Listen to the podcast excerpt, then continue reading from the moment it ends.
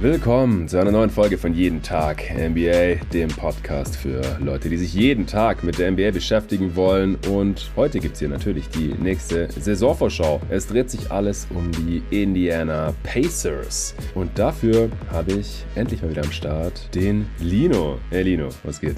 Grüß dich, Jonathan. Schön mal wieder am Start zu sein. Ja, du hast recht, it's been a while, aber umso mehr freue ich mich, dass es mal wieder geklappt hat. Und ja, wir quatschen nicht unbedingt über das Team, was mir ja jetzt am nächsten liegt am Herzen, sage ich jetzt mal, aber trotzdem eins, worauf ich mich in der nächsten Saison freue. Deswegen habe ich richtig Bock drauf. Ja, du bist ja eigentlich wie so viele der Gäste bei jeden Tag NBA eigentlich eher Celtics-Fan, aber die sind halt seit Jahr und Tag von äh, David besetzt. Deswegen musst du wie auch Sven und auch Ole äh, mit einem anderen Team hier vorlieb nehmen. Ich hatte dich ja gefragt, auf welche Teams hast du sonst so Bock? Letztes Jahr haben die Blazers besprochen. Da saßen wir übrigens bei mir zu Hause in Berlin zusammen vor allem Mike. Äh, wir haben noch nie Remote aufgenommen. Auch eine Premiere heute, die mir vorhin aufgefallen ist. Wieso hast du Bock, über Indie zu quatschen? Ja, Gute Frage und äh, letztendlich würde ich darauf zurückführen, dass ich insgesamt so ein Fable habe für Guards, besonders auch Shifty Guards und mhm. da ist Tyrese Halliburton natürlich relativ prädestiniert für, der ja auch letzte Saison nochmal einer der Breakout-Spieler war, nachdem er die Saison davor einen Trade gehabt hat und dann von den Kings zu den Pacers gekommen ist und da auch schon Ansätze auf jeden Fall gezeigt hat, aber die jetzt mhm. zumindest in den Spielen, in denen er aktiv war, auch auf jeden Fall nochmal bestätigt hat, da auf jeden Fall in den Spielen, wo er gespielt hat, ein All-NBA Guard-Kandidat war. Mhm. Das ist auf jeden Fall schon mal eine Voraussetzung gewesen und auch ansonsten ist es halt ein Team, was in der nächsten Saison definitiv Spaß machen sollte und vielleicht auch ein League Pass Favorite sein könnte, denn sie haben sowieso schon relativ attraktiven Spielstil, würde ich sagen. Da kommen wir noch drauf zu sprechen. Und ja. dann haben sie auch noch ein paar neue Spieler dazu bekommen, äh, auf die wir natürlich auch zu sprechen kommen werden. Dementsprechend, ja, ist es, glaube ich, ein ganz guter Mix. Es ist immer so irgendwie Teams, wo halt relativ viel Bewegung drin war, auch was die Spieler angeht. Auf die schaut man nochmal besonders gerne. Und da fällt Indiana auch rein, deswegen habe ich die mal vorgeschlagen und du hast mir ja mhm. meinen Wunsch erfüllt. ja, ich, ich gebe da immer mein Bestes. Ja, ich habe auch mega Bock, über die Pacers zu quatschen. Ein sehr, sehr interessantes Team. Ich würde trotzdem vorher, bevor wir da gleich eintauchen, kurz deine Meinung zur Offseason deines Lieblingsteams interessieren, zu den Boston Celtics. Was hältst du davon, was die diesen Sommer da gemacht haben? Äh, Smart, Brockton, Robert Williams, alle raus, wichtige Spieler der letzten Jahre und äh, dafür Porzingis rein und jetzt natürlich auch noch Drew Holiday. Was hältst du davon? Puh, ja, da muss man natürlich ein bisschen ausholen zumindest. Vor allen Dingen, weil Marcus Smart äh, natürlich schon ein Riesenteil der Identität gewesen ist in den letzten, im letzten Jahrzehnt, will man fast schon sagen. Äh, wird dir David sicherlich auch was äh, von erzählen können. Aber ja, für mich war es irgendwie dann auch relativ klar, von außen stehend, dass nach diesem 0 zu 3 zum Beispiel jetzt in den Conference Finals gegen den Nummer 8 Seed, immerhin, in den Miami Heat, irgendwie mhm. was passieren musste. Klar, man ist dann nochmal rangekommen auf 3 zu 3 und war vielleicht auch nicht ganz so weit davon entfernt, vielleicht Historisches zu schaffen. Allerdings ja. hat sich ja dann Jason Tatum verletzt und dann sah es im siebten Spiel auch nicht mehr so gut aus. Das heißt, für mich war es außenstehend dann schon relativ klar, dass irgendwie was passieren musste. Ja, das war jetzt dann natürlich ein Shake-up in a half, würde ich sagen. Also ich weiß nicht, ob ich äh, so viel tatsächlich erwartet hätte hätte. So viele Spieler, die du auch schon genannt hast, äh, sind rausgegangen. Und äh, jetzt letztendlich vor allen Dingen natürlich Christoph Porzingis erstmal dazugekommen, der ja auch schon mal irgendwie ein Schiff darstellt, was so die Philosophie angeht, zum Beispiel defensiv. Er eher als äh, Drop Big im Vergleich zu ja einer recht switch-lastigen Defense vorher, wo auch Marcus Smart natürlich viel große Spieler verteidigen konnte. Mhm. Und äh, zusätzlich hast du jetzt aber halt auch noch zusätzlich einen Drew Holiday dazugeholt. Ja, ähm, der vielleicht ähnlich tatsächlich ist wie Marcus Smart, aber offensiv vielleicht dann doch noch einen Tick besser, gerade in der Regular Season. Mhm. In den Playoffs, ja, muss ich auch sagen, hat er sich nicht ganz so sehr mit Ruhm bekleckert in den letzten Jahren. Hatte da aber vielleicht auch eine Rolle, die ein bisschen zu groß war. Und das, glaube ich, würde jetzt bei den Celtics in der Zusammensetzung nicht ganz so sehr zutreffen. Deswegen könnte ich mir auch vorstellen, dass er auch in den Playoffs dann wieder besser funktionieren könnte. Und ja, insgesamt muss man sowieso, äh, was den Top of the East angeht, sagen, ja, Tiefe wird jetzt nicht mehr ganz so groß geschrieben. Zumindest vorerst, äh, würde ich sagen. Sowohl bei den Bucks als auch bei den Celtics. Also du hast es ja gesagt, einige Abgänge waren zu verzeichnen und nicht ganz so viele Zugänge, gerade auch was Rotationsspieler mindestens der letzten Saison anging. Und ja, da muss man halt nochmal schauen, wie man gerade auf Backup Big vielleicht oder insgesamt auf Big dann nochmal nachlegen kann, ob während der Saison oder jetzt in nächster Zeit irgendwie. Aber insgesamt bin ich schon positiv gestimmt. Also ich glaube, da gibt es deutlich kritischere Celtics-Sympathisanten als mich. Ähm, denn wie gesagt, mhm. ich hatte sowieso im Gefühl, dass irgendwie was passieren musste oder was passieren würde. Und dann gefällt mir jetzt dieser Shake-up eigentlich ziemlich gut, weil ich auch ein Drew Holiday-Fan bin unter anderem. Ja, wer nicht. Also das ist einfach ein sehr, sehr geiler Spieler, wenn er halt nicht irgendwie die, die zweite Option in den Playoffs sein muss. Und das wird er jetzt sehr wahrscheinlich bei den Celtics ja nicht mehr sein müssen. Also es ist wahrscheinlich eher so die vierte Scoring-Option und äh, ja, vielleicht dritte Creator-Option hinter den, den Jays ungefähr. Das sollte ja. ihm offensiv sehr viel mehr zugutekommen und defensiv, ja, hatte ihnen halt diese Art Defender nach dem Smart Trade auf jeden Fall irgendwie gefehlt. Das hatte mir nicht so gut gefallen. Die Celtics vor dem Holiday Trade. Ich glaube, dass Drew einfach auch eine sichere Bank ist, was Availability angeht, als Brockton und Robert Williams. Ja, wenn die fit sind, geil. Ich glaube, ich bin aber im anderen Camp, was die Frage angeht, mussten die das so, so groß was machen, mussten die diesen Kern einreißen und alles komplett umkrempeln. Ich finde halt, da kam einiges zusammen, dass die nicht nochmal in die Finals gekommen sind. Ich finde einfach, der Kern war auf einem guten Weg, war noch jung genug. Ich hätte da jetzt nicht unbedingt so einen großen Trade gemacht wie äh, für Porzingis direkt im Juni, aber ich kann es auf der anderen Seite auch nachvollziehen, dass wenn man sich das angeschaut hat, sich einfach gefragt die ganze Zeit, what the fuck, wieso, wieso braucht dieses Team sechs Spiele gegen die Hawks? Wieso brauchen die sieben Spiele gegen die Sixers? Und wieso liegen die 0-3 hinten gegen die Heat? da hatte man so ein komisches Gefühl dabei, immer wenn man sich das angeschaut hat. Ich habe auch David gefragt, der konnte sich das auch nicht so ganz erklären, was das jetzt war und ob das dann weg sein wird in der nächsten Saison. Hm. Aber äh, wenn man jetzt halt so viele neue Spieler reinholt mit Drew Holiday, ja auch ein NBA-Champ, dann äh, ist da schon noch die Chance da, dass da nochmal ein frischer Wind reinkommt. Ich finde es auf jeden Fall extrem spannend. Genau, nur kurz zur Klarstellung nochmal. Also ich dachte mir eher, dass es irgendwie folgerichtig, beziehungsweise ich hatte es jetzt eher vermutet, dass es so kommen würde. Ich weiß jetzt nicht, ob okay. ich unbedingt damit so sehr sympathisieren würde, dass ich jetzt auch unbedingt gesagt hätte, okay, krempel den halben beziehungsweise fast den ganzen Kader bis auf die Jays quasi und den alteingesessenen Al Horford um. Mhm. Aber ja, konnte es mir so ein bisschen zusammenreimen, dass es wahrscheinlich so passieren würde, weil diese Kontinuität ja schon bisher zu einigen, zum Beispiel Conference Finals Bursts in den letzten Jahren geführt hat, aber ja, sie jetzt in den Playoffs beispielsweise schon ordentlich am Straucheln waren und äh, dementsprechend, ja, ich es mir nicht irgendwie groß anders vorstellen konnte, dass zumindest ein kleiner Shake-up, sowas wie jetzt zum Beispiel der Chris Porzingis Move passieren würde. Ja, der Drew Holiday Trade zusätzlich noch, wo du jetzt so viel Rotationsspieler und äh, Tiefe abgibst, den hätte ich auch nicht unbedingt erwartet. Jetzt hast du halt zum Beispiel auch extrem gute Guard-Defense zusätzlich noch zu Derek White und Drew Holiday mhm. aufbieten zu können. Ja, das ist mit die beste Point-of-Attack-Defense, die man sich so vorstellen kann, habe ich das Gefühl. Aber ja, ja so viel dazu nochmal. Okay, Mann, ich glaube, das ist auch schon genug äh, zu den Boston Celtics. Man kann vielleicht die Verbindung herstellen, dass David direkt nach dem Trade gesagt hat, er hat schon überlegt, wie man jetzt Daniel Theiss wieder zu den Celtics holen könnte. Er passt leider ja. nicht in die Trade-Exception, die die Celtics noch haben. Äh, zum dritten Mal wäre ganz nice. Und wir werden sicherlich auch noch später darauf zu sprechen kommen, wie die Rolle von Weltmeister Daniel Theiss bei den Pacers überhaupt aussehen könnte und äh, ob sie nicht vielleicht sogar schauen, ob sie ihn traden können. Ein anderer Trade-Kandidat, das äh, ist jetzt in den letzten Wochen noch bekannt geworden, ist äh, Buddy Hield. Also dieses Team scheint noch nicht so 100% fertig zu sein oder scheint noch irgendwie ein bisschen Handlungsbedarf zu sein. Wir schauen uns natürlich trotzdem gleich an, was wir von diesem Team, wie es eben heute dasteht, so erwarten. Vorher fasse ich nochmal kurz zusammen, wo dieses Team gerade steht, also was letzte Saison da auch passiert ist. Sie äh, hatten am Ende 35 Siege bei 47 Niederlagen, sind also ja relativ knapp am Play-In gescheitert, waren eben auf Platz 11 am Ende. Du hast vorhin schon Tyrese Halliburton angesprochen, dass das ein äh, Grund ist, wieso äh, du hier bei der Preview dabei sein wolltest. Der war erstmals All-Star, hat aber am Ende dann 26 Spiele verpasst, also nur 56 gemacht. Mit ihm auf dem Feld war die Offense natürlich richtig gut, ohne ihn nicht annähernd auf demselben Level. Und äh, deswegen äh, hat der Ausfall von Halliburton natürlich auch extrem wehgetan. Äh, bei Miles Turner war es ähnlich, der hat mal wieder 20 Spiele verpasst, das ist weniger als in den beiden Saisons zuvor, aber ohne ihn sieht halt wiederum die Defense äh, ziemlich schwierig aus. Und deswegen hat man am Ende halt ja so eine Saison im, im Mittelmaß verbracht.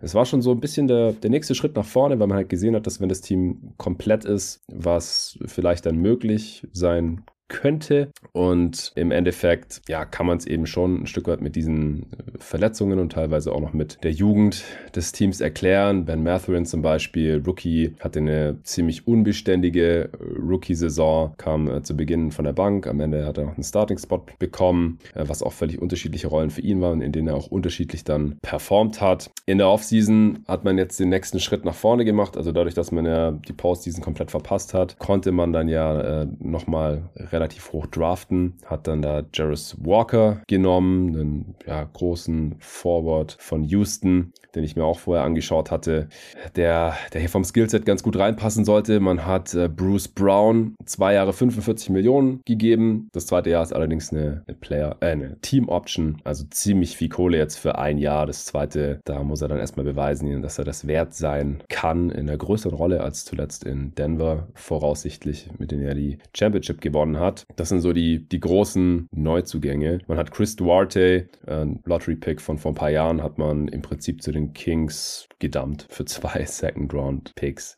die äh, nicht so besonders wertvoll sein sollten. Man hat mit Isaiah Wong noch einen Spieler reingeholt, einen Rookie von der University of Miami, den äh, ich ganz cool finde. So ein ja, Shooting- und Scoring-Guard. Äh, ben Shepard hat man noch gedraftet, einen Wing. Also man hat jetzt nicht so schrecklich viel gemacht. Man hat im Prinzip das Team der letzten Saison zusammengehalten, baut da erstmal auf ähm, Kontinuität. Ich habe gesehen, die Top 8, was die Minuten, die gespielten Minuten der letzten Saison angeht, sind noch da. O'Shea Brissett hatte die neuntmeisten. Der ist ja auch zu deinen Celtics jetzt abgewandert. Und äh, Isaiah Jackson mit den zehntmeisten Minuten ist noch da. Und dann auf 11 war eben Chris Duarte, der auch viel verletzt war. Der ist, wie gesagt, jetzt bei den Kings. Also viel hat sich da nicht getan. Im Prinzip die Rookies plus eben NBA-Champ Bruce Brown. Lino, was hältst du da vom aktuellen Stand der Indiana Pacers? Ja, du hast es natürlich schon gut zusammengefasst. Ich würde sagen, die letzte Saison war dann schon arg zu unterteilen in die Zeit, wo Tyrese Halliburton halt am Spielen war. Da habe ich mir dann auch notiert, dass äh, 28 und 28 waren. Also hm. durchaus ziemlich gut. In der Zeit, wo er nicht dabei war, dementsprechend eben nicht ganz so gut. Aber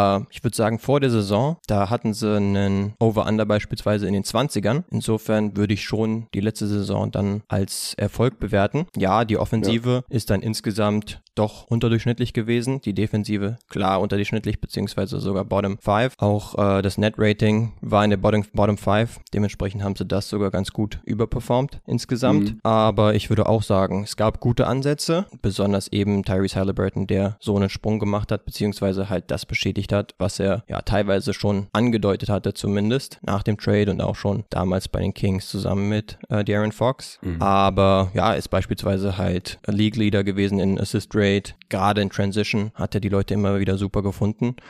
Und selbst scoring-technisch ist er dann auch bei über 20 im Schnitt gelandet, was man, ja, einige ihm vielleicht nicht unbedingt zugetraut hätten. Dementsprechend ist er da definitiv der Franchise Cornerstone. Und mit ihm wurde ja auch nochmal verlängert in der Offseason. Also er sollte auf jeden Fall ja, lange dort bleiben und das Team dann auch prägen. Ja, und ansonsten gefallen mir die Transactions ziemlich gut. Äh, Bruce Brown, ja, 45 Millionen klingt jetzt erstmal für zwei Jahre nicht ganz so wenig. Ist vielleicht dann auch der Championship-Bonus. Das hat er nämlich mhm. bei den Denver Nuggets natürlich nicht kriegen können. Ja. Allerdings, ja, ist er ja zuvor auch ziemlich oft hin und her gesprungen zwischen anderen Teams. Auch alleine was die Rolle anging, ging es bei ihm da ziemlich hin und her. Ja. Interessant zu sehen. Jetzt könnte ich mir auch wieder bei ihm ein bisschen eine andere Rolle vorstellen. Ja, dazu noch Obi Toppin dazu gekommen, wo man immer das Gefühl hatte, er ist wahrscheinlich von den Knicks nicht so ideal eingesetzt worden, um irgendwie sein Skillset zu maximieren. Ist da eher ja. so komplett als Rollenspieler, beziehungsweise als Bot-Up-Dreier-Shooter teilweise ist er verkommen so ein bisschen. Und gerade in so einem Team, was so viel Transition, in Transition unterwegs ist, offensiv, kann ich ihn mir sehr gut vorstellen. Da sollte es, glaube ich, sehr spektakuläre Plays geben bei den Pacers. Ja. Kann ich mir jetzt schon gut vorstellen. Und ja, als prominentesten Draft-Neuzugang Jarvis Walker dazu zu kriegen, um so ein bisschen die Big-Rotation ja, ein bisschen zu komplettieren.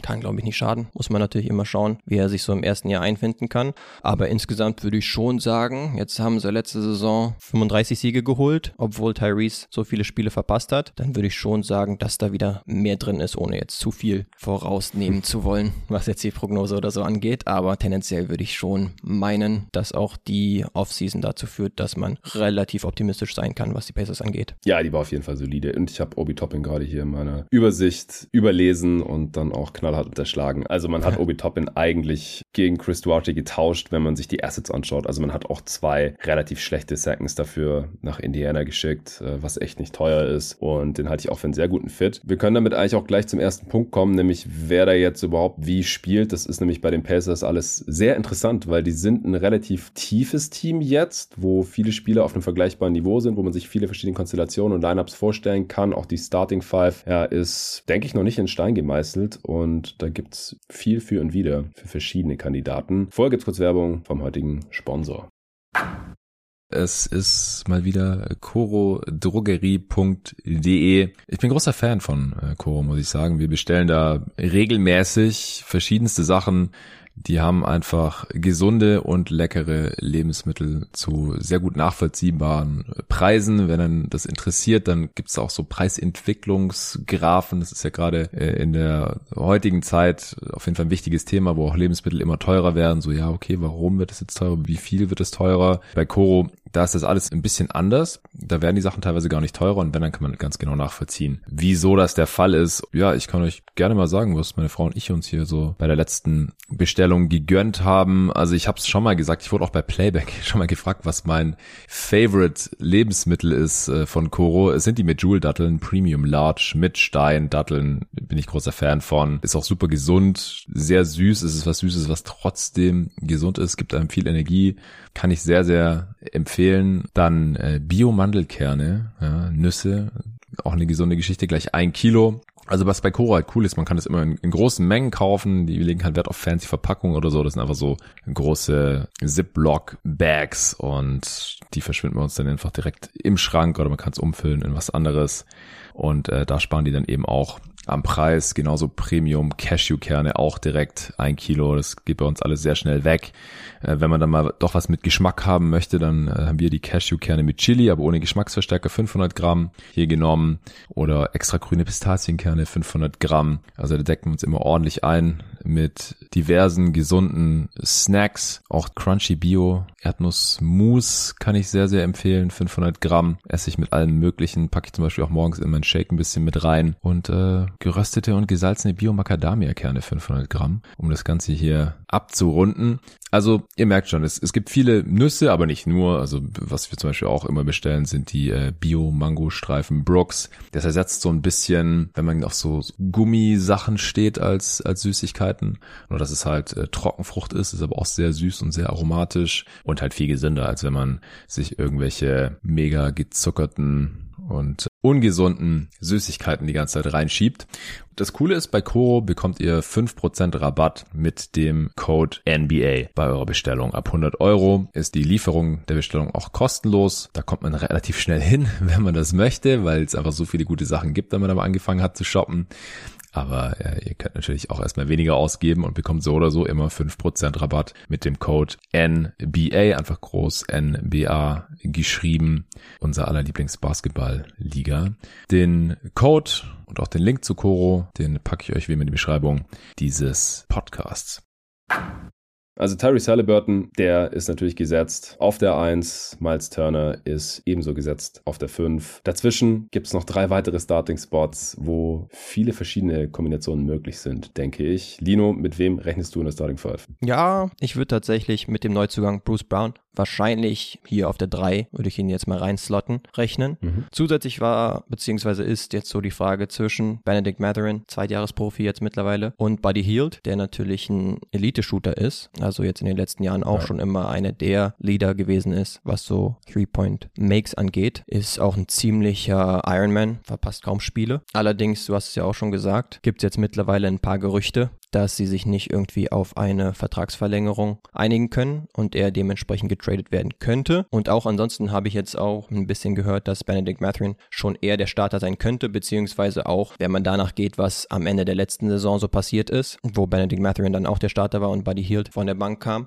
dann mhm. könnte das jetzt auch dafür sorgen, dass man denken könnte, dass Matherin der Starter auch in Zukunft sein wird. Allerdings, ja, muss man das vielleicht ein bisschen mit einem Grain of Salt nehmen. Deswegen, weil man am Ende der Saison dann doch vielleicht ein bisschen auf die Draft geschielt hat und auf die Draft-Position ja. und dann vielleicht nicht unbedingt nur die besten Lineups gespielt werden sollten. Aber ich würde, ja, aufgrund der Situation, dass Buddy eben gut getradet werden könnte, davon ausgehen, dass Matherin dann auf der 2 startet und dann gäbe es noch die Frage, wer neben Miles Turner auf Big startet. Da könnte ich mir Obi Toppin oder Jarvis Walker vorstellen. Hab aber jetzt auch äh, auf Twitter gelesen, ich weiß jetzt nicht mehr äh, woher, dass Obi Toppin da jetzt erstmal in der Starting Five getestet wird und finde eigentlich die Kombination auch so in der Theorie ziemlich gut zwischen Turner und Toppin. Turner, der so ein Stretch Big Man ist, Toppin, der auch mal von draußen treffen kann, da aber noch ziemlich streaky ist, aber ansonsten auch gutes Dive-Potenzial hat und ordentlich Druck auf den Ring ausüben könnte. Das hat irgendwie bei den mhm. Knicks nicht so gut funktionieren können, weil die Zone immer relativ voll war, beispielsweise mit Mitchell ja. Robinson, der eben die Offensiv-Rebounds holen soll und auch sehr gut kann.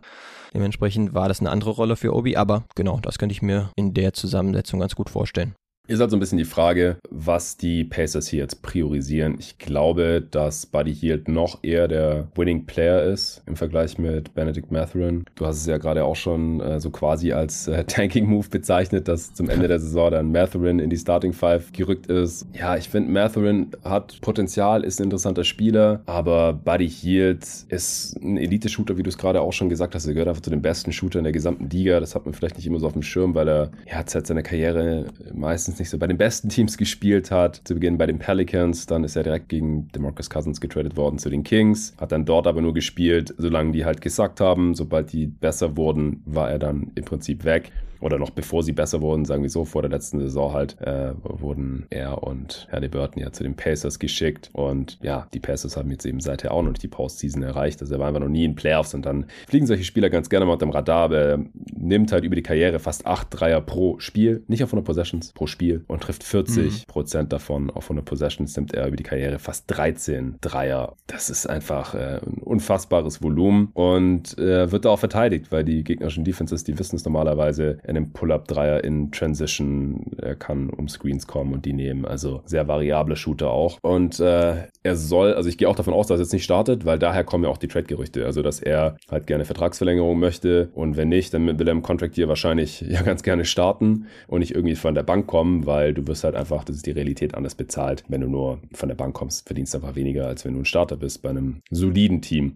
Deswegen denke ich auch, dass die Pacers mit Mathering gehen werden. Ob das jetzt für mehr Erfolg sorgen wird in, in seinem zweiten Jahr, weiß ich nicht. Er ist halt in erster Linie ein Scorer, aber halt noch überhaupt nicht der Shooter natürlich, der hielt ist. Ich meine, das ist, wie gesagt, fast niemand in der Liga, aber ja. Matherin trifft halt nur 32 Prozent seiner Dreier. Er ist auch echt nicht gut im, im Catch and Shoot, ist da unterdurchschnittlich, also muss da jetzt auch nicht so unbedingt verteidigt werden. Ich denke, das haben die gegnerischen Defenses dann auch gecheckt. Er hat einen relativ starken Drive, aber wenn er halt nicht bis zum Ring durchkommt, dann weiß er oft nicht so genau, was er jetzt machen soll. Er zieht echt viele Freiwürfe, also für einen, für einen Guard und vor allem für einen Rookie ist das insane. 48% Freiwurfrate, das ist so fast Jimmy Butler Niveau. aber wenn er halt auch nicht gefoult wird, ja, dann ist es oft nicht so weit her mit dem Finishing oder mit den Kickouts. Also es ist einfach ein ziemlich schlechter Playmaker für andere. 1,5 Assists in seiner Rookie-Saison ähm, illustrieren das so ein bisschen. Er ist auch nicht der beste Defender. Also ich weiß jetzt nicht, ob er letzte Saison wirklich viel besser war als Buddy Hield. Und äh, mit ihm auf dem Feld waren die Pacers halt auch echt deutlich schlechter, gerade im Vergleich auch mit, mit Buddy Hield. Buddy Hield hatte von den Rotationsspielern den besten Plus-Minus-Wert mit äh, plus 6,6 laut Clean the Glass, sogar noch ein bisschen besser als Tyrese Halliburton. Das soll natürlich nicht heißen, dass er der bessere Spieler ist als Tyrese Halliburton, aber einfach, dass es mit ihm gut lief und mit Matherin halt nicht so. Äh, Offense war anderthalb Punkte schlechter, 43. Percentile. Insgesamt mit ihm lief es auch schlechter und er müsste sich da jetzt schon ziemlich gesteigert haben. Und in der Summer League sah es mir auch noch nicht so aus. Also lange Rede, kurzer Sinn. Ich glaube auch, dass Matherin starten wird im Backcourt neben Halliburton und Bruce Brown sehe ich eigentlich auch gesetzt. Äh, der war bisher seit seiner Karriere eher ein Sixth Man, aber ich glaube, dass er mit dem Gehalt jetzt äh, schon starten wird. Und sie brauchen ihn halt auch, weil irgendwer muss Point of Attack verteidigen in diesem Team, weil das ist Tyrese Halliburtons Stärke nicht. Der kommt nicht so über die Screens und wird auch mittlerweile ziemlich krass attackiert in der NBA. Und wie gesagt, Mathrons ist es bisher auch nicht, äh, hielt auch nicht, wenn der damit drauf ist. Also irgendwer muss es machen und das äh, wird dann wohl Bruce Browns Aufgabe werden. Also ich denke auch, dass das halt die drei kleineren Positionen sein werden. Und das ist auch relativ klein. Also Bruce Brown ist ziemlich klein für einen, für einen Wing. Er spielt ein bisschen größer, äh, als er ist mit seinen, ich glaube, 6'3. Halliburton ist relativ lang für einen, für einen Point Guard, wenn man so will, aber äh, er spielt halt auch diese Länge jetzt nicht wirklich aus bisher defensiv, wird da viel geschlagen und äh, Hield und Matthew sind auch nicht so sonderlich groß. Aber ja, davon gehe ich jetzt auch aus, von diesen dreien. Und das genau, dann wahrscheinlich ja. früher oder später getradet wird. Ja, zu Bruce Brown noch. Ja, bei ihm finde ich es tatsächlich relativ interessant. Ja, du hast schon gesagt, erstens sollte er definitiv defensiv helfen als richtig guter Point-of-Attack-Defender und äh, dadurch kann dann Miles Turner vielleicht eher wieder bisschen mehr Drop spielen. Ansonsten auch offensiv kann er eben vieles und hat auch schon vieles gezeigt. Eigentlich ist er erstmals so erschienen als Rotationsspieler bei den Nets, wo er eigentlich so ein Backup Big war, will man fast schon sagen. Also immer wieder im Short offensiv, aufgetaucht ja, ist. Ja, genau. genau, offensiv mhm. zumindest.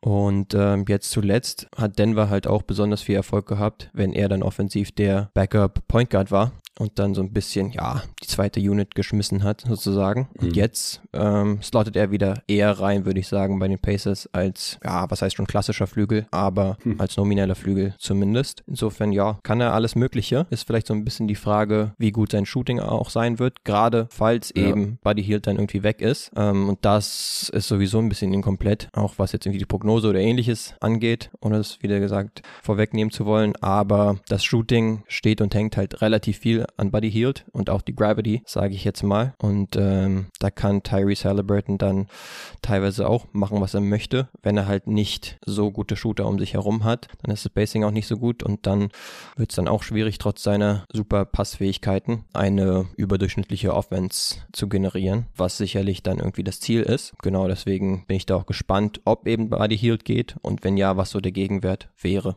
Ja, ich finde es unglaublich schade, dass man sich da irgendwie nicht mit ihm einig zu werden scheint, weil er passt passt da gut rein und sie brauchen ihn halt eigentlich auch. Also gerade wenn Buddy Hield ja. halt nur noch von der Bank kommt oder dann irgendwann weg ist, dann mache ich mir auch echt Sorgen um Spacing, muss ich sagen. Also genau. äh, Turner ist da relativ streaky, wird da manchmal nicht so wirklich verteidigt. Obi Toppin sollte wahrscheinlich starten, gehe ich mit. Einfach der Fit mit Halliburton ist zu gut, gerade in Transition. Obi Toppin rennt den Break und kann ihn spektakulär finishen. Und ich denke halt auch einfach, dass er das ist echt rough, dass man sich da auf Toppin verlassen muss, aber dass er der bessere Shooter als Jarvis Walker ist. ja. äh, Obi Toppin trifft unter 33 Prozent seiner drei über die Karriere. Letzte Saison bei den Knicks 34 Prozent. Volumen hat er ganz ordentlich hochgeschraubt auf fast 12 Attempts auf 100 Possessions in der letzten Saison. Er hat auch viel mehr Dreier als Zweier genommen, weil er aber halt bei den Knicks auch hauptsächlich in der Ecke mhm. irgendwo rumstehen durfte, weil, wie du vorhin schon gesagt hast, in New York gibt es einfach zu viele Non-Shooter und dann blieb da einfach nicht besonders viel Platz im Halbfeld ähm, interessiert mich jetzt sehr, ob er da mehr reißen kann als Rollman und dass Turner ihm dann halt ein bisschen Platz macht, weil der sich dann mal in die Ecke stellt, dass die sich ein bisschen abwechseln können sozusagen und da wenigstens so ein bisschen respektiert werden müssen, beziehungsweise wenn sie da Sperrengewalt offen stehen gelassen werden, dass sie es dann halt auch mal bestrafen können. Aber Obi Toppin ist halt auch nicht so der, der Knockdown-Shooter bisher. Nee. Ich glaube, gegnerische Defense sagen auch erstmal, ja gut, dann zeig uns jetzt erstmal, dass du das hier bestrafen kannst. Wir stellen so lange die Zone zu. Bei Mathurin ist es wie gesagt ähnlich. Bei Bruce Brown, ehrlich ehrlich gesagt wahrscheinlich auch. Also ich glaube auch, mhm. dass es kein Zufall ist, dass er letzte Saison in seiner einzigen in Denver äh, zum ersten Mal so einigermaßen viele Dreier genommen hat. Also davor war das halt echt für moderne Verhältnisse zu vernachlässigen. So zwei, drei Dreier auf 100 Possessions verteidigt niemand. Er hat es dann sehr wechselhaft getroffen, so zwischen 26 und 40 Prozent. Äh, letzte Saison in Denver dann zum ersten Mal über 5 auf 100 Possessions, was für ein ja, Guard, Wing immer noch relativ wenig ist. Hat er mit 36 Prozent dann getroffen, aber das passiert halt auch eher, wenn du neben Nikola Jokic spielst, glaube ich. Und wenn er jetzt in Indiana wieder eher schlechter trifft oder wieder weniger Dreier nimmt, dann wird's echt ein bisschen eng, glaube ich, für Indy. Joris Walker, ich, ich wünschte, ich wäre Fan, weil so ein Pacers-Jersey mit Walker hinten drauf würde ich mir dann wahrscheinlich auch direkt besorgen. Aber ich bin nicht so ganz überzeugt von seinem offensiven Skillset bisher für die NBA. Also ist wahrscheinlich jetzt auch ein bisschen anekdotische Evidenz. Ich habe natürlich lange nicht alle seine Spiele von Houston gesehen, aber die, die ich gesehen habe im, im Tournament vor allem und auch in der Summer League, da hat er einfach Probleme gehabt, als, ja, sagen wir mal, den Korb aus dem Feld zu treffen treffen. also das ist echt, ich bin von ihm als Shooter nicht überzeugt. Er hat 35 Prozent getroffen äh, im College. Das waren 35 Dreier bei 101 Versuchen. Er trifft nur 66 Prozent seiner Freiwürfe. Er ist ein großer, großer Körper. Also gerade für einen 20-Jährigen ist es echt beeindruckend. Aber er hat jetzt nicht den krassen athletischen Pop. Also ich glaube, mit ihm in der Starting Five hätte die Offense noch größere Probleme als mit Obi Toppin, der halt wenigstens easy Finishes kreieren kann durch, durch Cuts, durch Lobs, durch vertikales Spacing, durch Transition League Outs äh, und, und halt den einen oder anderen Corner Three. Äh, dafür ist er, glaube ich, ein ziemlich guter Defender, auch ein viel besserer als Obi Toppin. Also ich glaube, in der Regular Season kann man Toppin noch ganz okay verstecken. In den Playoffs bin ich halt überhaupt nicht von Toppin überzeugt als Defender. Da muss man natürlich erstmal hinkommen, aber das ist halt auch das Ziel, weil ja. ich weiß halt nicht, was er defensiv verteidigen soll. Er hat letzte Saison eigentlich bei den nächsten meistens einfach den schlechtesten gegnerischen Offensivspieler verteidigt. Er kann kein Smallball Fünfer sein, weil er ein ganz mieser Rim Protector ist. Er kann aber auch nicht vorm Ball bleiben so wirklich. Also er würde dann wahrscheinlich spätestens in den Playoffs auch irgendwie gehandelt werden. Das würde mit Jarvis Walker wahrscheinlich nicht passieren. Aber ich kann mir einfach nicht vorstellen, dass die Pacers, die jetzt den nächsten Step gehen wollen, dann Sophomore Matherin starten lassen und Hield von der Wand bringen und Jarvis Walker Rookie starten lassen und Obi Toppin von der Bank bringen. Deswegen denke ich, dass wenn sie schon nicht Hield starten, dass sie dann wenigstens Obi Toppin starten. Und deswegen gehe ich von der Starting Five aus. Genauso wie du. Das würde ich auch erzählen von ausgehen. Über die Big-Situation haben wir bisher noch ein bisschen weniger gesprochen. Ja, da gibt es noch ein paar mehr. genau, da gibt es alle möglichen Kandidaten, sage ich jetzt mal. Ja, Miles Turner, du hast es auch gesagt, der ist, ja, man kann ihn auch als streaky bezeichnen von der Dreierlinie. Letzte Saison war es zum Beispiel ziemlich gut, wo er 37 Prozent von draußen getroffen hat. Auch insgesamt war das eine ziemlich gute Scoring-Saison von ihm mhm. mit Career High. Genau, 18 Punkten tatsächlich im Schnitt sogar. Ja, da hat er natürlich auch von Halliburton profitiert. Aber auch ansonsten würde ich sagen, so für einen Big Man würde ich ihn schon als überdurchschnittlichen Shooter bezeichnen, wenn man sozusagen auch das Volumen mit anderen Bigs so ein bisschen vergleicht und die Gravitationskraft, die er da so entwickeln kann. Ähm, defensiv ist er ja auch ziemlich gut, würde ich sagen. Gerade als Shotblocker sogar sehr, sehr gut. Allerdings, ja, hat das bisher jetzt auch nicht geschafft, irgendwie eine ansatzweise gute Verteidigung zu ankern. Ja, die Pacers haben es ihm auch letztes Jahr extrem schwer gemacht, habe ich das Gefühl. Haben ihm dann nicht wirklich viel ja. gutes defensives Personal Personal um ihn herum gegeben. Also ähnlich wie Rudy Gobert beispielsweise zeitweise in Utah. Und dann ist Rudy Gobert wahrscheinlich dann doch, nicht nur wahrscheinlich, sondern definitiv nochmal ein besserer Rim Defender und Rim Protector, sodass er noch ja. mehr ausbügeln kann. Aber ja, das gefällt mir eigentlich so als Fundament bei den Bigs schon ganz gut. Und dann ist die Frage, wer drumherum ganz gut passt. Toppin und Walker haben wir schon besprochen. Und dann gibt es noch alle möglichen anderen Kandidaten wie Jalen Smith, wie Isaiah Jackson und auch Daniel Theiss. Da wäre die Frage, ob yeah. der jetzt den Schwung von der erfolgreichen Weltmeisterschaft, wo er auch wirklich überraschend gut wieder ausgesehen hat, beziehungsweise ja, ich hatte einfach das Gefühl, Daniel Theiss, hm, okay, auch für die deutsche Mannschaft. Muss man erstmal schauen, was man so von ihm erwarten kann. Aber dann hat er wirklich einiges gebracht. Beispielsweise unvergessen die Performance gegen die US-Amis, ja. wo er wirklich aussah wie, keine Ahnung, Prime Shack oder sowas, weil die halt auch ähm, komplett klein gegangen sind, beziehungsweise nichts entgegensetzen konnten und gefühlt alle deutschen Bigs da am offensiven Brett richtig fiesten konnten. Ja. Aber ja, ansonsten hast du Jackson, der ein ziemlicher freakish Athlet ist und auch schon einige Highlights gezeigt hat letzte Saison. Mhm. Und oder äh, Smith, der theoretisch werfen kann, hat ja auch schon bei den Deinen Suns gespielt. Mhm. Ja, wie oft beziehungsweise sehr er das jetzt in die Tat umsetzt, ist auch immer so eine Frage. Hat zum Beispiel ja 28 Prozent seiner Dreier getroffen letzte Saison, yeah. also auch keineswegs berühmt. Aber genau, dementsprechend gibt es da schon eine Ansammlung und da wäre die Frage, welche Kombinationen da so ganz gut funktionieren. Ja. Also die Pacers müssen hoffen, dass Miles Turner fitter bleiben kann als die letzten Jahre. Ich habe es ja eingangs erwähnt, er hat wieder 20 Spiele verpasst und das hat er halt in jeder Saison mindestens seit 2018, 19. Also bei jeder, jeden Tag NBA Pacers Preview fiel wahrscheinlich der Satz, Miles Turner muss ein bisschen fitter sein als letzte Saison, weil er hat 62 Spiele gemacht, 47 Spiele gemacht, wobei 1920 war ja die Bubble Season, da gab's, da hat er nicht ganz 20 Spiele verpasst, aber er hat auch auf jeden Fall auch nur 62 gemacht, 47 gemacht, 42 gemacht, jetzt wieder 62 gemacht. Und äh, ja, er ist ein guter Defender, aber man sieht halt auch, obwohl er 62 Spiele gemacht hat, haben die Pacers die fünft schlechteste Defense der gesamten Liga gehabt und mhm. die zehn schlechteste Offense, by the way. Und ja, wenn er auf dem Feld ist, dann gehen die Gegner weniger zum Ring und äh, finishen da natürlich auch schlechter. Aber die Pacers, die lassen halt trotzdem die drittmeisten Versuche am Ring überhaupt zu. Und da sieht man halt mal, wie löchrig diese Perimeter Defense ist und wie viel Miles mhm. Turner mhm. und auch sein Backup da dann halt zu tun haben. Das ist äh, halt fast unzumutbar. Die Pacers versuchen halt auch, dass die äh, Gegner relativ wenige Dreier nehmen, aber dann funnelt man halt die ganzen Driver ständig Richtung Zone und ja, dann, dann müssen die Pacers da auch relativ viel faulen. Und wie gesagt, also Miles Turner ist ein guter Defender, aber er ist halt kein, kein Rudy Gobert, wo du halt um, um dieses Scheme eine Top 10, Top 5 Defense auf jeden Fall aufbauen kannst. Und wie gesagt, er, er muss einfach fit bleiben. Ich finde aber halt, und offensiv mache ich mir eigentlich auch wenig Sorgen um ihn neben Tyrese Halliburton. Ich glaube auch, dass es kein Zufall ist, dass er so viel und so effizient gescored hat wie noch nie in seiner Karriere. Ich glaube schon, mhm. dass seine Dreier zum größten Teil nicht wirklich verteidigt werden, aber er konnte es halt auch zum ersten Mal seit 2018, 90 so richtig bestrafen. Davor hat er halt immer so 33 Prozent getroffen. Damit leben halt gegnerische Defenses äh, im Zweifel mal, äh, ziehen dann ihren Big lieber ab und lassen den den Ring verteidigen. Und wenn dann Miles Turner halt von der Dreilinie mal einen offenen Dreier trifft, dann, dann ist es halt so. Aber 37 Prozent, da geht dann die Rechnung so langsam nicht mehr auf. Also das war auf jeden Fall gut. Aber die Backup-Big-Position, also du hast ja gerade schon gesagt, da gibt es viele Kandidaten. Es wird wahrscheinlich der ein oder andere Mal vielleicht auch noch eine Minute neben Miles Turner spielen. Aber ja, da laufen jetzt halt, wie gesagt, auch Jarvis Walker und Obi Toppin schon rum.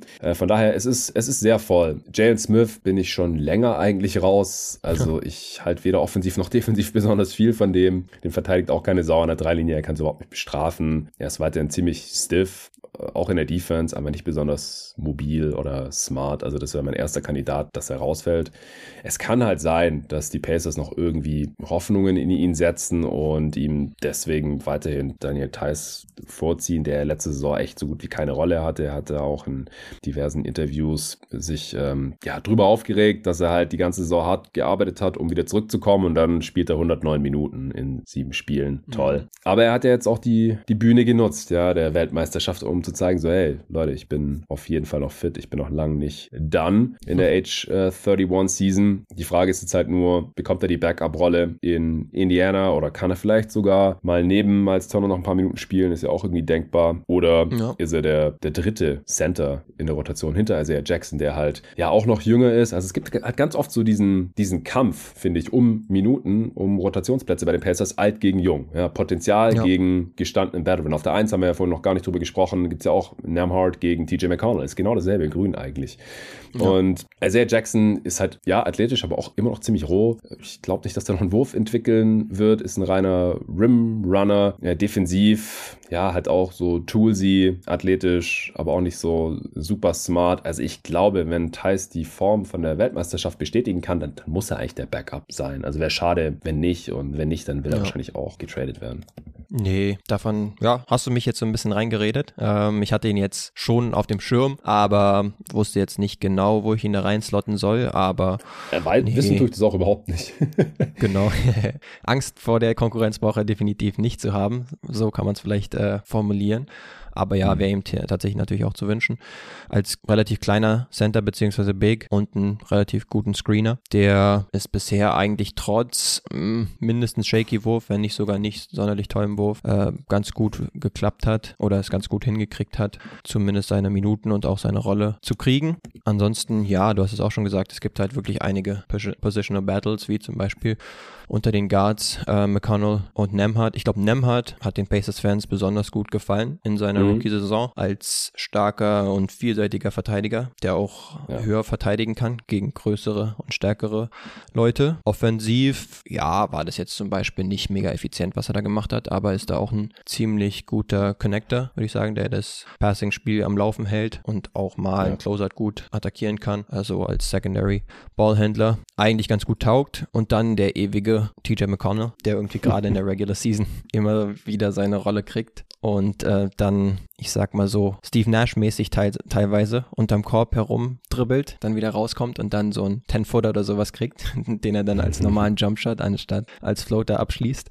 Aber das macht er noch äh, hochprozentig genug um ja schon immer wieder seine Spielzeit zu kriegen. Gerade in der Regular Season gut denkbar. Jetzt in den letzten Saisons war er halt dann bei den Pacers, wo nicht wirklich Postseason Basketball angesagt war. Aber spätestens da sehe ich es dann schon ein bisschen kritischer um ihn, da er ja wirklich ein Non-Shooter ist. Ja. Aber ja, ich glaube, so viele Minuten sind da jetzt eigentlich nicht mehr übrig. Und ich würde, wenn es jetzt darum geht, wahrscheinlich dann schon Nemhard über TJ McConnell nehmen. Ich auch. Und gleichzeitig habe ich keinen Zweifel, dass TJ McConnell irgendwie wieder auf seine 20 Minuten pro Spiel kommen wird.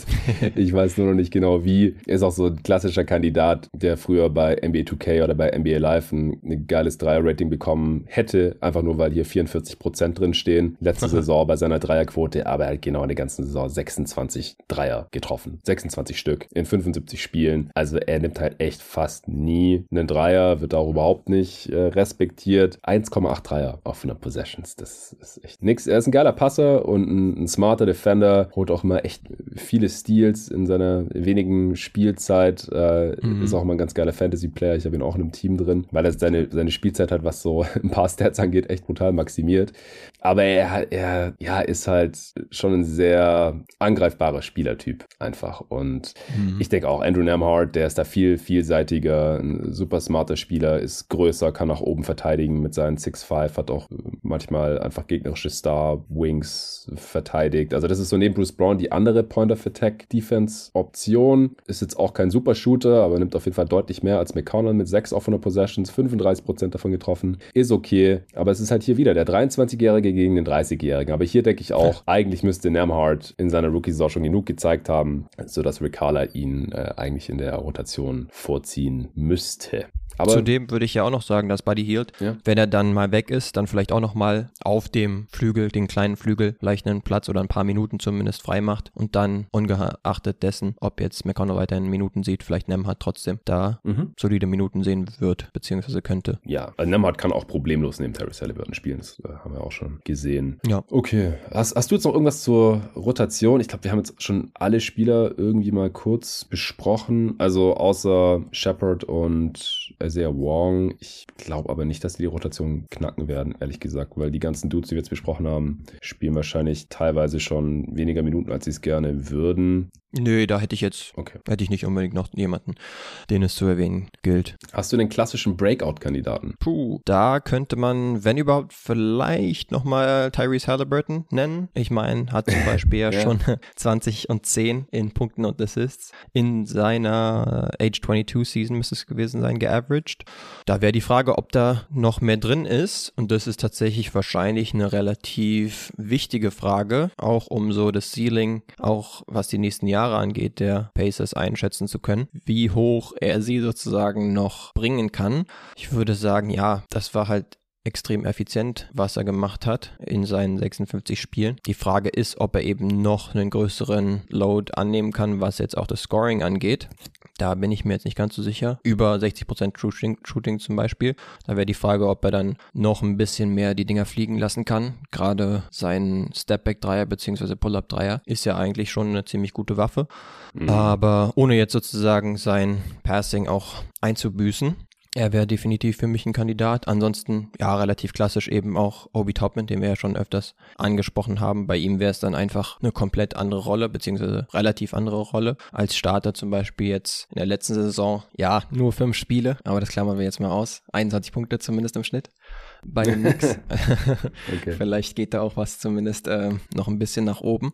Nee, aber ansonsten von den, ich sag mal, gestandenen Spielern, weiß ich jetzt nicht. Ähm, abgesehen von Matherin vielleicht, der vielleicht dann eher mhm. seine ersten Saisonmonate dann nochmal bestätigen kann. Und gerade der Wurf könnte halt dann doch nochmal ein bisschen besser fallen. Käme mhm. dann drauf an, wie viel Vertrauen man in seine Mechanics hat zum Beispiel und in seine Entscheidungsfindung. Ich würde sagen, die Entscheidungsfindung, hm, die war bisher schon sehr zweifelhaft, beziehungsweise nicht ganz so gut. Aber wer weiß, ob er sich da in der Offseason verbessert hat. Es wäre auf jeden Fall nicht unwichtig, gerade wie gesagt, wenn man jetzt von einem Healed-Abgang ausgeht. Ja, das wären damit so meine möglichen Kandidaten. Hast du noch wen? Also für einen Breakout habe ich niemand anderen. Bei Halliburton würde ich ja zustimmen. So, er muss es mal über die gesamte Saison noch beweisen, in Anführungsstrichen. Ich meine, wir haben jetzt auch die Regelung, 65 Spiele brauchst du, um für irgendwelche Awards in Frage zu kommen oder All-NBA. Die äh, müsste er dann halt fit bleiben. Letzte Saison hatte er dann halt neun Spiele zu wenig gemacht, äh, obwohl es die Regelung da noch nicht gab. Denke ich, dass er auch daran dann gescheitert ist äh, oder halt auch am, am Teamerfolg. Aber da werden die Pacers jetzt höchstwahrscheinlich auch den nächsten Schritt gehen. Aber ich glaube auch nicht, dass er jetzt noch so viel mehr scoren wird oder so viel mehr Assists auflegen wird. Ich würde mir halt wünschen bei Halliburton, also wie gesagt, die Offense, die wird wahrscheinlich auch noch ein bisschen besser werden bei einem so jungen Spieler in der Age 23 Season, da kann man da schon von ausgehen. Aber vor allem, dass er halt defensiv ein bisschen effektiver wird einfach, weil er hat mhm. eigentlich die Länge, ja, er ist ein bisschen schmal, aber Dass er da halt so erfolgreich attackiert werden kann, das finde ich halt ein bisschen enttäuschend eigentlich. Also das würde ich mir noch am ehesten wünschen. Obi Toppin, ja, wenn er einfach Starter bleibt und konstant seine 25, vielleicht sogar mehr Minuten im Schnitt spielt, wird er allein statistisch schon einen riesigen Schritt nach vorne machen. Und wie gesagt, der Fit ist geil. Ja. Offensiv sollte er da eigentlich auf seine Zahlen kommen und äh, kann dann ja vielleicht auch wirklich seinen äh, Teil zum Erfolg beitragen. Wir haben jetzt auch gar nicht über Aaron Neesmith gesprochen. Der ist so ein bisschen hinten runtergefallen, aber ich könnte mir halt auch vorstellen, ja. dass der in der Rotation so ein bisschen hinten runterfällt. Der hat letztes auch 25 Minuten im Schnitt gespielt, 60 von 73 Spielen gestartet, weil die Pacers halt auch relativ viel Small gespielt haben, weil sie auch einfach keinen prädestinierten Vierer hatten. Hat es dann oft Neesmith machen müssen. Äh, ja, solider Wing, würde ich sagen, vor allem wenn der Dreier fällt, äh, was letzte Saison ja dann passiert ist, zum ersten Mal in größerer Sample Size mit 37 Prozent. Du hast ihn da vorher zwei Jahre in Boston begutachten dürfen. Hast du noch einen Satz zu ihm?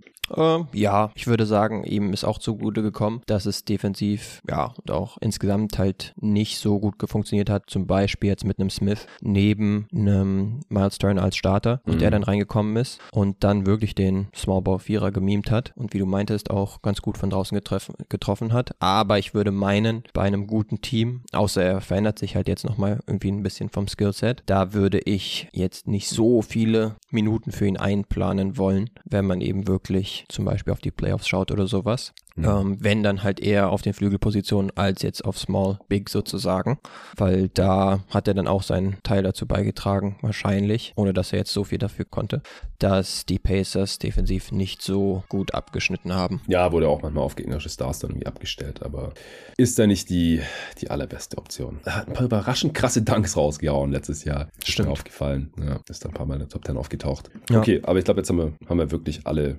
Spieler äh, besprochen. Ich habe gerade nochmal geschaut, weil du, während du über Terry Halliburton gesprochen hast, du hattest den in deiner Top 30 gar nicht so hoch gerankt, die du eingereicht hast, äh, wo ich deinen Namen ganz brav in allen drei Pots nicht erwähnt habe. Danach hat sich herausgestellt, dass du das eigentlich gar nicht wolltest und das versehentlich angeklickt hattest. Also können wir jetzt nochmal ganz offiziell sagen, äh, du hattest Tyrese auf sieben und nee, auf 28 sogar. Und damit äh, deutlich niedriger als, als der Konsens und äh, viele andere. Also manche hatten den sogar in ihrer Top 20, Platz 15, Platz 17, Platz 19 sehe ich gerade. Ja, insgesamt bin ich trotzdem äh, ein Tyrese Halliburton. Nicht nur Believer, sondern halt ja ein Stück weit auch Fan von seinem Spielstil. Ähm, in dem mhm. Fall, ja, habe ich dann tatsächlich, kann mich jetzt gar nicht so sehr mehr dran erinnern, wo ich ihn genau hatte.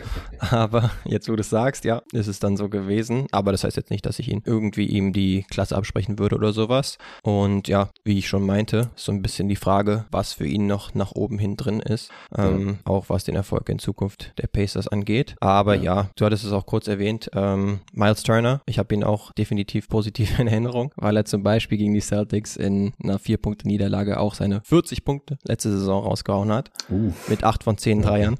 Also das uh. war auch so ein absolutes verrücktes Spiel, würde ich mir jetzt mal meinen. Das natürlich jetzt nicht aus so aussagekräftig war, aber ja, genau. Das hat vielleicht ein bisschen sinnbildlich dafür gestanden, dass er schon eine ziemlich gute offensive Saison hatte. Ja, auf jeden Fall. Ich hatte Halliburton übrigens auf 29. Also wir sehen ihn da sehr, sehr ähnlich. So, hat schon noch was zu beweisen, äh, auf, auf höchstem Level dann natürlich. Genau. Okay, dann äh, würde ich sagen, können wir auch mal zum nächsten Punkt kommen. Ja, denkst du, die, die Pacers äh, werden irgendwie ein bisschen anders spielen als in der letzten Saison oder eher more of the same? Ja, ich kann mir vorstellen, dass es offensiv schon einiges von more of the same geben wird, nämlich dass sie weiterhin viel Transition Basketball spielen werden habe jetzt da mal die zweithöchste Frequenz, was das angeht und auch die vierthöchsten Points per Possessions. Jetzt hast du noch einen prädestinierten Transition-Spieler in OB Toppin dazu und wir hatten ja schon gesagt, Transition sollte auch für einige Highlights sorgen und somit auch für einen ansehnlichen Spielstil. Insofern davon würde ich sagen, ja, wird man mehr sehen, auch in der kommenden Saison. In der Defensive auch könnte ich mir Halliburton vorstellen. ja wahrscheinlich mehr spielen wird, hoffentlich. Genau, ja. Ja, dann sollte das alleine auch schon für mehr Erfolg, gerade offensiv sorgen. Mhm. Und ähm, ähm, auch die Offense, die jetzt insgesamt über die ganze Saison schon noch in den 20ern war, die müsste natürlich, auch wenn sie in Richtung Playoffs schielen wollen, deutlich nochmal nach oben gehen, da ja. wir, was die Defensive angeht, ja eher skeptischer sind, beziehungsweise ich spreche jetzt erstmal nur für mich, bin ich zumindest noch ein bisschen. ja, einfach ja, deswegen, weil doch. die letzte Saison so schlecht war. Ja, und dann ist halt die Frage, da werden sie, glaube ich, noch ein bisschen anders an die Sache herangehen. Wir haben ja gesagt, zumindest gibt es jetzt mal gescheite Point of the äh, Attack Defender. Nemhat gab es schon, jetzt gibt es auch einen Bruce Brown, der darin auf jeden Fall auch gut ist. Und ja, zudem hast du dann auch noch einen Obi Toppin, der schon eher tatsächlich tatsächlich auch ein Big ist, beziehungsweise ein Vierer, im Vergleich zu jetzt einem Neesmith, der viele Minuten gegangen ist. Dementsprechend kannst du dann, würde ich sagen, in der Verteidigung Miles Turner ganz gut das machen lassen, was er gut kann, nämlich äh, absinken, droppen und dann möglichst versuchen, viele Würfe zu contesten, ohne dass du jetzt so viel Rotation abgibst. Deswegen, ja, denke ich, wäre das so ein bisschen das, worauf die Pacers hoffen, dass du da auch durch neues Personal defensiv auch nochmal eine Schippe drauflegen kannst.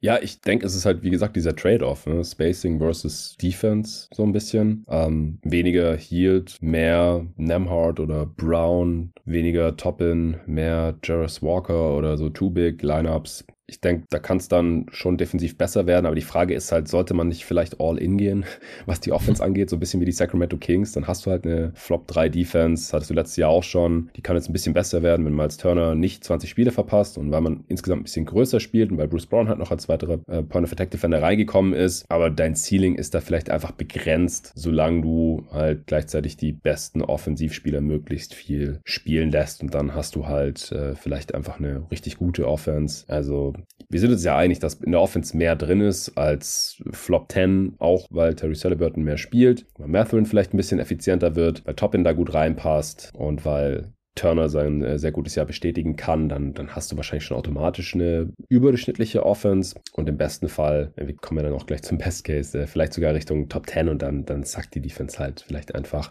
Aber der Coach ist halt auch Rick Carlisle, deswegen, ja, würde ich da jetzt noch nicht automatisch von ausgehen. Transition kann ich mir sehr gut vorstellen, dass man das beste Team der Liga ist oder die meisten Punkte der Liga da macht oder den höchsten Anteil an Transition-Abschlüssen der Liga hat, weil du hast es schon gesagt, man letztes auch schon ganz oben mit dabei, obwohl halt Halliburton so viel ausgefallen mhm. ist. Und er ist halt ein ganz großer Grund, wieso man da oben dabei ist. Halfcourt Offense macht mir dann halt auch ein bisschen Sorgen. Da hatte man die siebt schlechteste der Liga. Also auch da wieder vielleicht lieber im Zweifel die besseren Shooter spielen lassen und äh, dafür eine bisschen schlechtere Defense in Kauf nehmen, damit man halt den Halliburton und auch Matherins Drives zum Beispiel, Bruce Browns Drives da äh, maximieren kann.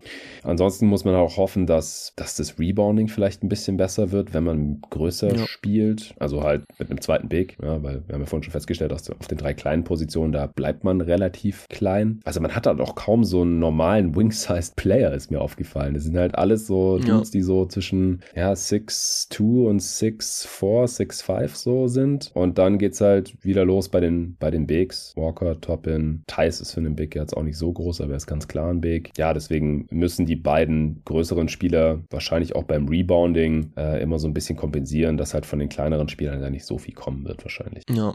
Ja, in der Offensive hatte ich halt auch das Gefühl, dass ihr Bread and Butter Play sozusagen so ein Spain Pick and Roll war, wo beispielsweise Buddy mhm. Hield halt auch involviert war, zusammen mit mhm. Halliburton und mit Turner und er dann, ich sag mal, auf die Birne rauspoppt für den Dreier. Und ja. genau, dementsprechend ist so ein bisschen die Frage, okay, oder ganz klar die Frage, wie man ihn jetzt ersetzt oder mit wem auch. Also einen ähnlich guten Shooter, das besagt schon die Wahrscheinlichkeit, weil er so ein guter ist, wirst du wahrscheinlich nicht unbedingt kriegen. Das ist die Frage, wie sie das trotzdem kompensiert kriegen und wie die Offense dann auch anders aussieht. Insgesamt würde ich Carlisle da eigentlich schon mit Tyrese Halliburton, meistens in der Lineup, eigentlich ziemlich vertrauen offensiv. Deswegen würde ich da zustimmen, dass man tendenziell ja noch mehr All-In gehen kann, was die Offense angeht. Und äh, ja, vielleicht tatsächlich ja das Defensiv-Rebounding. Da waren sie ja wirklich das Schlechteste in der ganzen Liga. Sich alleine dadurch verbessert, dass sie halt ein bisschen mehr Größe auf der Frontline haben. Ja, dann ist die Frage, ob sie weiterhin so viele Turnover forcieren können. Das haben sie letzte Saison extrem gut gemacht, wenn sie halt ein bisschen größer gehen.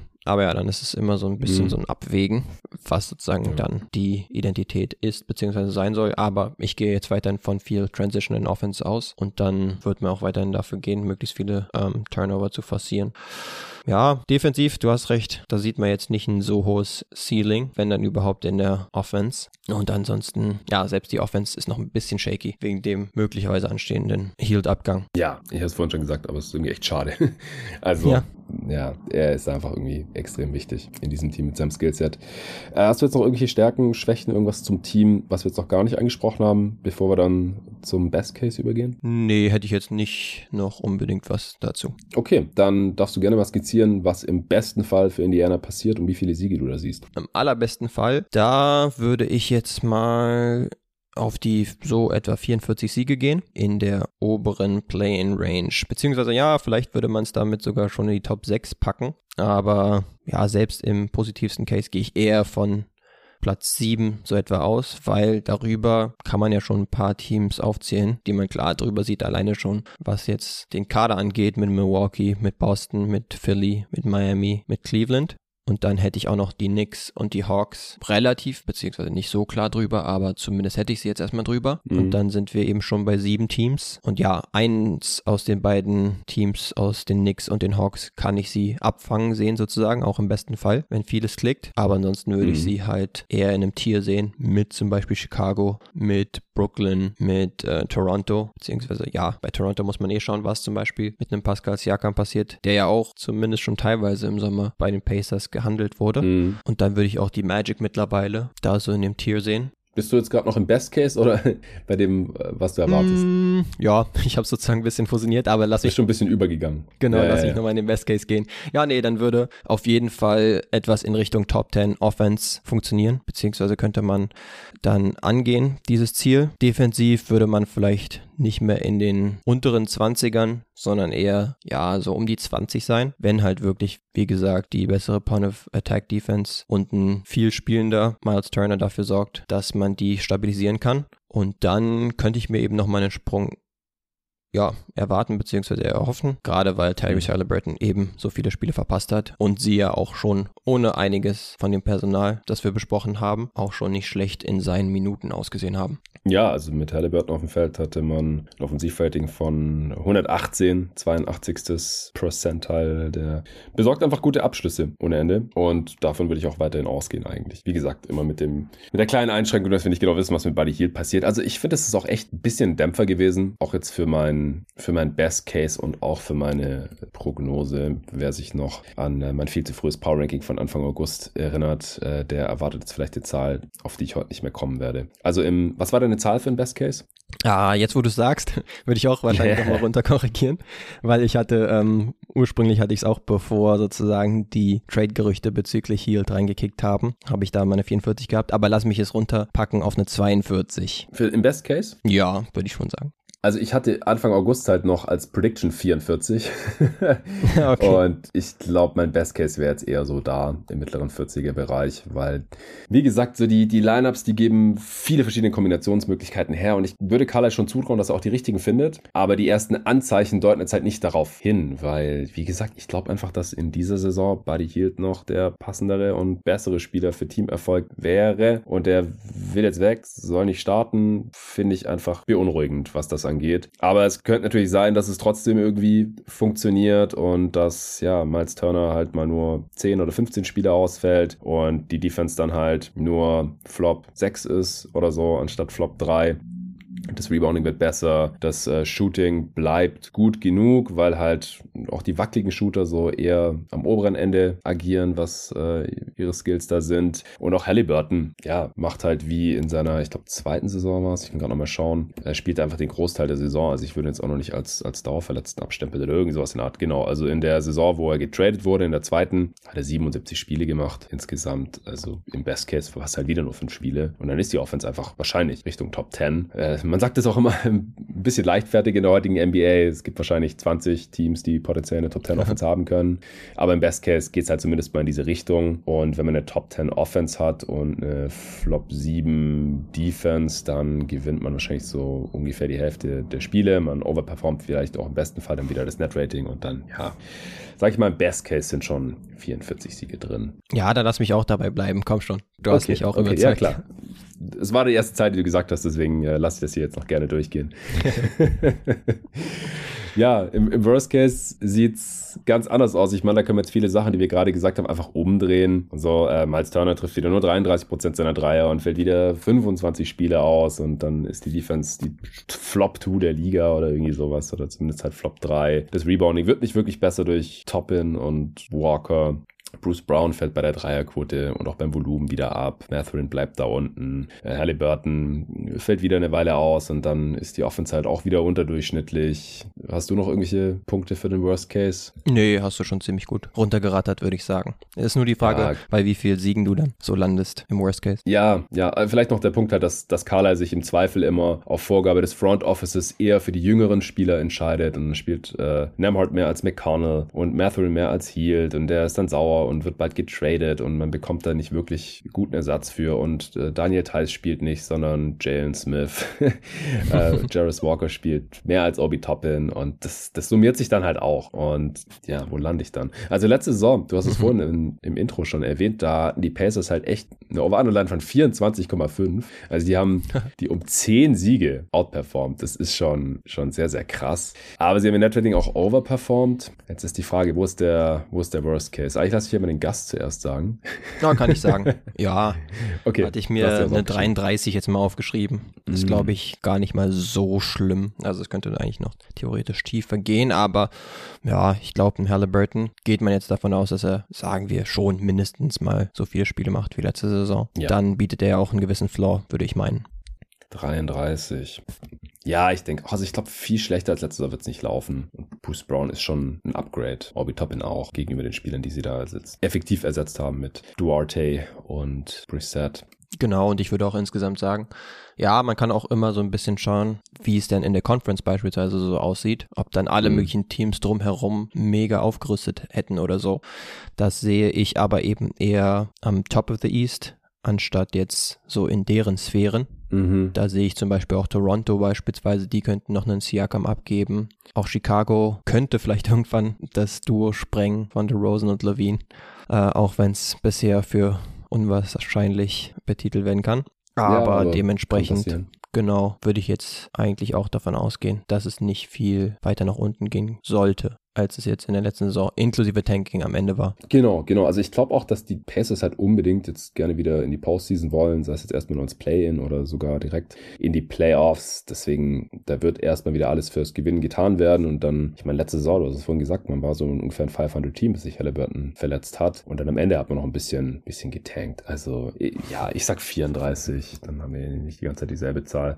Kommen wir zur Prediction. Hast du die Over-Underline schon gesehen? Hm, Ich hatte mir vor einer Weile was aufgeschrieben. Ist es jetzt mittlerweile 37,5? Also ich habe hier 38,5. Ah, okay, ja. Nee, die hatte ich nämlich äh, auch damals notiert. Okay. Aber hatte zwischendurch auch nochmal wieder eine andere gesehen, deswegen habe ich gefragt. Ja, das kann ja auch von Anbieter zu Anbieter so ein bisschen fluktuieren, aber wir gehen jetzt mal von 38,5 aus. Und das ist die große Frage. Ist deine Prediction drüber oder drunter und wie viele Siege genau gibst du den Pacers? Puh, das kann ich dir auch nochmal so sagen, dass äh, ich vor den Healed-Gerüchten, äh, das ist mittlerweile schon fast ein Running Gag, sie bei 40 hatte. Allerdings jetzt wirklich am Zweifeln bin daran, ob ich Mhm. weiterhin das Over nehme. Geld würde ich auf jeden Fall nicht drauf wetten. Und würde jetzt mal eher die 38 angeben. Die 38, also ein ganz, ganz knappes Under. Ja. wie gesagt, ich war vor zwei Monaten ungefähr noch bei 44, aber jetzt, wo ich es mir halt nochmal genauer angeschaut habe und halt auch so ein bisschen die, die Fragilität des Teams gesehen habe und vor allem halt auch die defensive Fragilität, ehrlich gesagt, Mhm. Ja, ich glaube, ich, ich bin noch knapp over. Ich glaube, ich, ich nehme 40, Ja. 40 Siege, aber ich, ja, es ist, es ist alles relativ shaky, finde ich, in Indie. Genau, dort würdest du wahrscheinlich jetzt nicht sagen, ey, nehmt all eure Erspartes und setzt es jetzt auf das Over. Das würde ich sowieso niemals sagen, ja. nee, aber ich finde die, ich find die Line schon ganz solide gewählt. Nee, genau. Mittlerweile. Ja, ja, ich wäre auch gern einen Tick optimistischer, aber muss sagen, Hm, ich jetzt, wo wir die letzte Stunde gesprochen haben, da würde ich sagen, ja, hat es eher dafür gesorgt, dass ich ein bisschen weniger optimistisch bin, was die Pacers angeht. Ja. Okay, hast du jetzt noch irgendeinen interessanten Aspekt zu den Pacers? Mm, Nee, ich meine, wir haben es oft an, genug angesprochen. Trade-Kandidaten. Äh, da ist jetzt natürlich Buddy Hield zu nennen. Zeitweise wurde er äh, gehandelt, beispielsweise bei den Mavs oder auch bei den Bucks. Muss man natürlich schauen, ähm, wo er dann letztendlich landen wird. Mhm. Er ist definitiv einer. Ansonsten, ja, TJ McConnell könnte halt zum Beispiel jemand sein, der ein bisschen vielleicht zu viele Minuten, in unseren Augen zumindest, sehen wird. Auch bei einem Neesmith könnte ich mir das so ein bisschen vorstellen. Die beiden würde ich da primär nennen. Und ansonsten, ja, hofft man natürlich auf eine Verbesserung von Matherin, der halt wirklich jetzt gerade in der zweiten Saisonhälfte nicht so ein mega gewinnbringender Spieler letztendlich dann war, beziehungsweise Mhm. Ja, wahrscheinlich jetzt auf der 2 noch kein Above-Average-Starter wäre, wenn er das jetzt macht ähm, zur neuen Saison. Daher hofft man sich auf jeden Fall was. Könnte sozusagen so ein bisschen der X-Faktor sein in seinem zweiten Jahr. Aber ansonsten, ja, bleibe ich trotzdem. Wir wollen ja nicht zu negativ werden. Definitiv mit Vorfreude ja. auf die Pacers. Allein schon wegen des offensiven Spielstils, den wir angesprochen haben. Ja, ich bin mir auch echt nicht sicher, was man für Buddy Hield jetzt überhaupt zurückhaben wollen würde. Mhm. Weil ich glaube, was man halt zurückbekommt, das wird spielerisch ihn halt kaum ersetzen können, weil du wirst keinen 3D-Spieler für ihn bekommen. Und du wirst wahrscheinlich auch keinen so guten Shooter zurückbekommen, weil es gibt aber nicht so viele, die so gute Shooter sind wie Buddy Hield. Ja. Und dann fehlt das einfach spielerisch in diesem Roster. Also, wie gesagt, ich ich finde es schade, dass man sich nicht mit ihm auf eine Extension einigen konnte. Ja, Indiana ist ein kleiner Markt und man wollte jetzt sich vielleicht dann nicht irgendwie finanziell committen für. Vielleicht sind die einfach auch so weit auseinander natürlich bei den Gehaltsvorstellungen. Die haben ihm vielleicht 15 Millionen pro Jahr geboten und er will aber 25 oder sowas. Gut, dann kommt man einfach nicht zusammen. Aber ich denke so, irgendwas zwischen 15 und 20 Millionen sollte er eigentlich schon wert sein, egal ob von der Bank oder dann als Starter. Aber ich meine, selbst wenn nicht, so dann behaltet ihn jetzt halt, dann ist er halt im Contract Year mhm. und lasst ihn weiter starten, maximiert das halt erstmal noch sportlich für eine Saison und bringt Mathurin weiter ran als, als Sixth Man und schaut dann einfach mal nach der Saison, so vielleicht bezahlt ihr dann Buddy Hield und ihr haltet den, vielleicht äh, zieht man in die Playoffs ein, äh, man erreicht den, den Best Case, weil wie gesagt, wenn jetzt hier nicht diese Vereinbarung getroffen worden wäre, also der Bericht ist halt, dass man nach einem Trade sucht und ja. wenn jetzt aber die Vereinbarung gewesen wäre, okay, wir spielen das aus, dann wäre man Best Case halt auch bei 48 oder sowas wahrscheinlich gelegen mhm. und äh, dann ist man vielleicht vielleicht ist der Sixth Seed im Osten und dann äh, sagt die Ownership vielleicht so, ey, uns ist das jetzt was wert, dass wir Hield halten, wir bezahlen den und dann kann Matthew nächste Saison starten, dann kommt Hield von der Bank, das ist dann auch okay für ihn, weil der wurde ja dann schon bezahlt, hatte seinen letzten Payday, so, das, das hätte ich einfach für die beste Lösung gehalten, weil jetzt, wie gesagt, ich habe keine Ahnung, was die da im Trade zurückbekommen wollen, ja, okay, dann traden sie ihn für die Raptors gegen Gary Trent Jr. oder so, der in derselben mhm. vertraglichen Situation ist und nicht so ein guter Shooter ist wie Buddy Hield, keine Ahnung und Pascal Siakam, ich finde dass der von der Altersstruktur gar nicht reinpasst. Also der ist einfach älter als alle anderen, viel älter als Halliburton, aber auch älter als Turner. Was will man für den überhaupt abgeben? Gibt du da dann Jarvis Walker ab und irgendwelche Picks oder so? I don't know, also es passt für mich irgendwie auch hinten und vorne nicht so ganz. Ja, ich würde auch sagen, es ist halt immer so ein Drahtseilakt, wenn du jetzt wirklich so eine eher kleinere Franchise bist vom Markt her und dann aber ja. siehst, ah, okay, wir haben jetzt in der letzten Saison so überperformt, gerade wenn unser bester Spieler eben in der Lineup war. Dementsprechend wollen wir eigentlich jetzt in Richtung Playoffs beziehungsweise mindestens Play-in angreifen. Auf der anderen Seite haben wir auch einen Benedict Matherin zum Beispiel, der sechste Pick aus der vorigen Draft und ihn wollen wir natürlich auch featuren, wollen wir viele Minuten geben, wollen erstmal schauen, okay, wie gut kann er sich einfinden, was ist vielleicht sein Ceiling und ist er auch ein absoluter der Cornerstone der Franchise. Und dementsprechend ist es gar nicht so leicht. Dann hast du halt einen, äh, einen Buddy Hill zum Beispiel, der eigentlich eben echt auch ein wichtiger Spieler gerade offensiv ist. Mit dem, ja, da ist so ein bisschen die Frage, wie sehr ist jetzt das Tischtuch zerschnitten mit mhm. ihm? Kann man sich vielleicht doch nochmal wieder zusammensetzen und irgendwie eine Lösung finden? Gerade, wie du schon skizziert hast, wenn jetzt eigentlich realistischerweise eigentlich die Spanne gar nicht so weit auseinandergehen können sollte zwischen dem, was sie angeboten haben und was er verdienen würde zu kriegen. Klar, der Agent wird sagen, ey, das ist abgesehen von Steph Curry vielleicht der beste Shooter in der ganzen Liga. Wird mhm. natürlich mal vielleicht minimal übertreiben, aber so eine riesige ja. Übertreibung ist es vielleicht gar nicht unbedingt. Aber dementsprechend, ja, ist es keineswegs leicht und trotzdem, ja, sollte es schon eine coole Saison werden für die Pacers, würde ich meinen. Ja, ich denke auch. Also wird, wird bestimmt eine coole Saison. Wir haben unsere Cases gemacht. Wir warten so ungefähr 500 Ball plus minus. Aber wie gesagt, mit äh, einer geklärten Situation und Buddy Hield wäre ich da nochmal ein bisschen optimistischer gewesen. Nicht, weil er jetzt so ein toller Spieler ist, er ist weit weg von einem Star, aber einfach, weil sein Skillset in diesem Team so unfassbar wichtig ist. Alright, Mann. Dann wären wir durch. Das erste Preseason-Spiel 2023-24 hat schon angefangen. Da wollen wir gleich mal reinschauen. Oh, Von daher würde ich sagen, wir ziehen es jetzt äh, nicht mehr unnötig in die Länge. Vielen Dank dir, Lino, dass du dir heute hier die Zeit genommen hast, um über die Pacers zu sprechen. Ich danke dir auch, Jonathan, und wünsche dir viel Spaß beim Spiel. Und sorry, stimmt, du hattest vorher noch gesagt, um 18 Uhr wird das Spiel los. Jetzt haben wir schon ein bisschen wir haben überzogen, wieder Überlänge gemacht. Es ist der Job des Hosts. Nee, war, war ja auch sehr interessant und es gab einfach unfassbar viel zu besprechen hier bei den Pacers. Ähm, du darfst gerne noch kurz pluggen, was bei dir so geht vom Parkplatz. Wo bist du sonst so gerade dran? Das ist ein guter Punkt, definitiv. Genau, ich mache mit dem Kollegen Len Werle ja seit Anfang letzter Saison den Podcast vom Parkplatz und da geht es jetzt nach meiner Urlaubspause auch engmaschig wieder los. Sehen wir zu, dass wir jetzt abrampen, Neudeutsch. Nice. Äh, beziehungsweise ich bin jetzt der Einzige, der das wahrscheinlich so verwendet, wenn es in Richtung Saison geht. Und äh, ansonsten, ja, bin ich auch weiterhin bester Bestandteil von NBA Twitter zum Beispiel, auf Insta auch nach wie vor aktiv. Insofern, genau, gerne verfolgen, wenn ihr Lust drauf habt. Ja, wo finden dich die Leute? Lino NBA? Genau, äh, überall unter lino-nba. Insofern sollte ich eigentlich nicht so schwierig zu finden sein, meine ich. Ja, ganz sicher nicht. Da wird es nicht so viele andere geben. Okay, ja, danke dir. Ich, ich war mal noch angeschlagen. Ich war jetzt gerade zwei Tage krank im Bett. Wir haben ja Donnerstagabend aufgenommen. Der Pod kommt Anfang nächster Woche. Ich hoffe, man hat es nicht zu sehr gehört. Ich musste jetzt auch eine Aufnahme aufs Wochenende schieben, weil vorgestern ging gar nichts. Gestern dann wieder ein bisschen besser. Heute musste ich mich noch oft muten zum Husten oder irgendwie schneuzen. Äh, ich hoffe, die nächsten Tage werde ich dann wieder hundertprozentig fit. Die Previews droppen hier auf jeden Fall weiter am laufenden Band. Wir äh, haben jetzt schon mehr als die Hälfte rausgehauen. Da ich die genaue Veröffentlichungsreihenfolge hier stand heute noch nicht weiß, kann ich nicht sagen, wie viel das jetzt genau ist, aber es ist auf jeden Fall die 18. Aufnahme jetzt schon. Also die NBA-Saison nähert sich mit großen Schritten. Wenn ihr diesen Pod hört, dann hat die Preseason auch schon richtig angefangen. Jetzt heute gibt es das erste Game in Abu Dhabi und da schauen wir jetzt einmal rein. Vielen Dank fürs Zuhören und bis zum nächsten Mal.